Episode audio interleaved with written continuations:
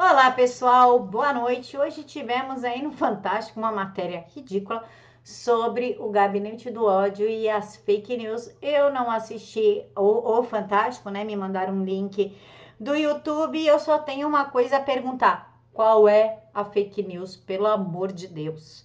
E que história é essa de 20 mil por hashtag que eu quero mandar a minha conta que eu quero receber também, que eu estou precisando? Então deixem aqui para mim nos comentários, quem sabe para onde eu envio a minha conta, por favor, que o negócio aqui está começando a ficar apertado. Antes de ler aqui um texto do jornalista Ricardo Roverando, do Terça Livre, mas é um texto que se enquadra perfeitamente no momento que estamos vivendo, então a minha opinião vai ficar totalmente dispensável depois desse texto. Eu deixo aqui na caixa de informações duas entrevistas que eu fiz hoje, domingo, com o deputado federal Daniel Silveira e com a deputada federal Bia Kisses, ambos dando as suas opiniões sobre Congresso, essa história aí toda do Sérgio Moro, Ministério da Justiça, enfim, assistam, está aqui na caixa de informações. Então vamos ao texto que resume o meu pensamento e tenho certeza que o de vocês também. O Brasil é um país apaixonado, ele vive de emoções num pico que, se fosse mensurada pela pulsação cardíaca, resultaria em infarto fulminante ou parada cardíaca.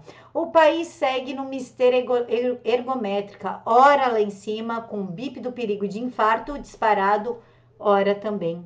Deixe os mortos enterrarem seus mortos, de Jesus.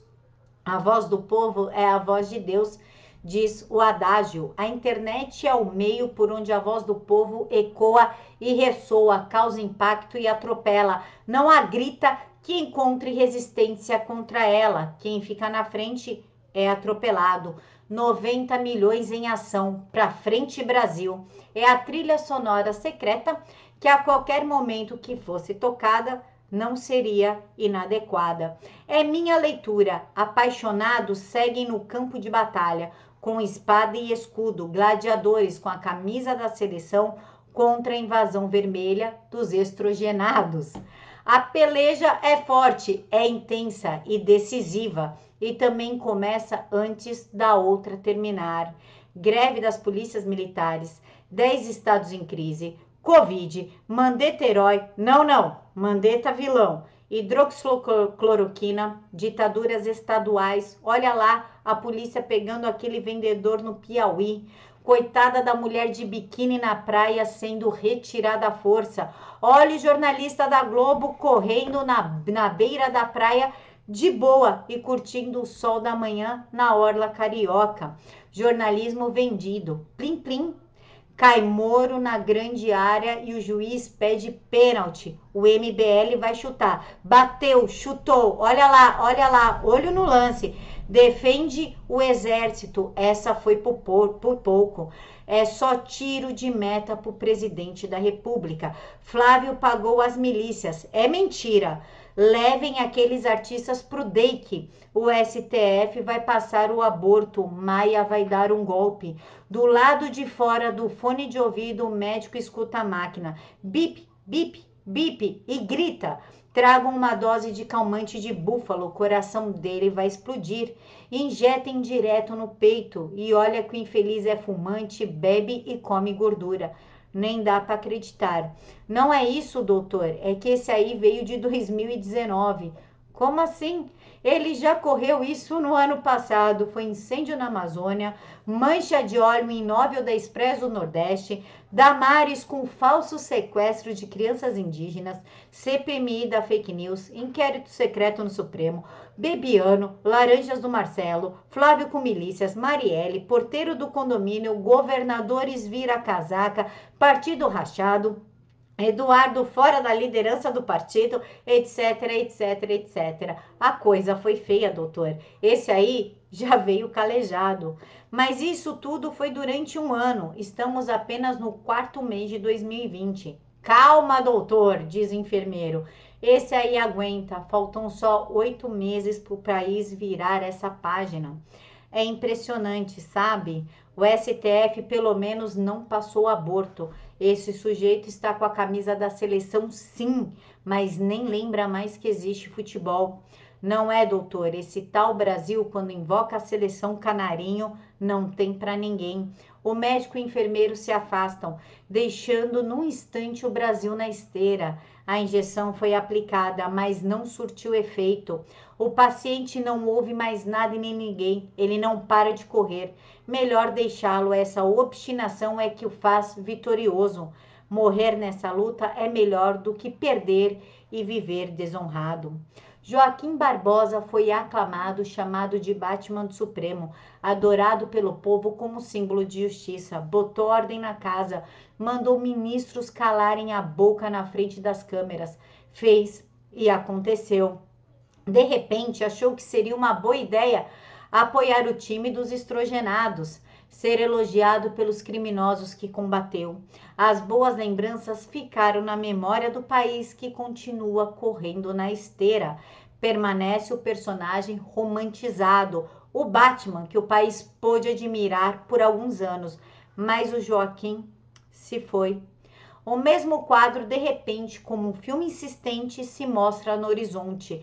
É doloroso, ninguém quer ver é a remoção de um câncer que crescia em silêncio, quando o corpo não sentia nada, mas queria matá-lo cedo ou tarde. A ferida vai fechar, vai cicatrizar, vai coçar, a pele vai ser restaurada e a casquinha vai começar a cair em forma de memórias soltas. Uma biografia que começou bem, evoluiu bem, alcançou o Olimpo, mas esqueceu que os deuses não aceitam gambiarra. O homem vai, segue preocupado com a vã filosofia, crente que resolverá o mundo, na infância da consciência e na adolescência dos sentimentos. É o amor próprio exagerado, a soberba precede a queda. Arruma o seu quarto primeiro, diria a mãe.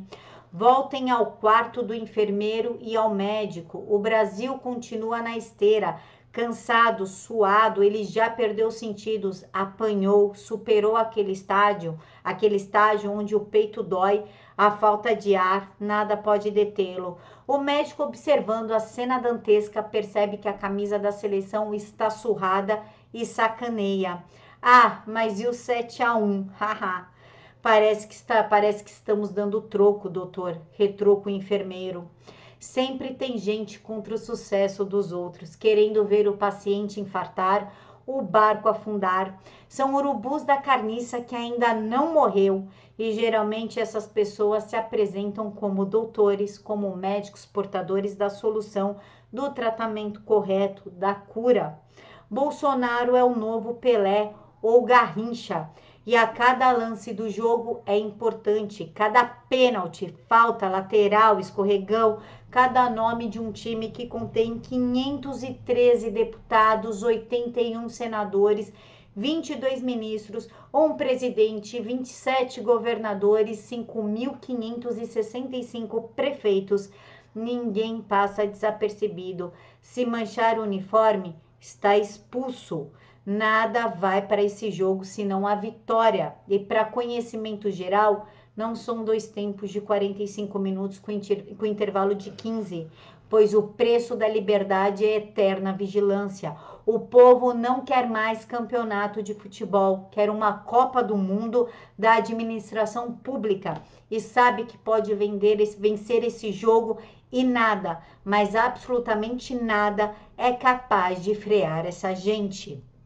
Esse texto é do Ricardo Roverando Terça Livre e mostra exatamente o que nós estamos vivendo enquanto eleitores, enquanto apoiadores do presidente, assistindo esse cenário caótico no nosso estado, com governadores ditatoriais e no governo ver o nosso presidente, ora sim, ora não, esfaqueado pelas costas, com pedido de impeachment com o pessoal traindo mesmo na cara dura, sem se preocupar com opinião pública. Deixem aqui para mim nos comentários o que vocês acharam do texto e como vocês estão lendo esse cenário.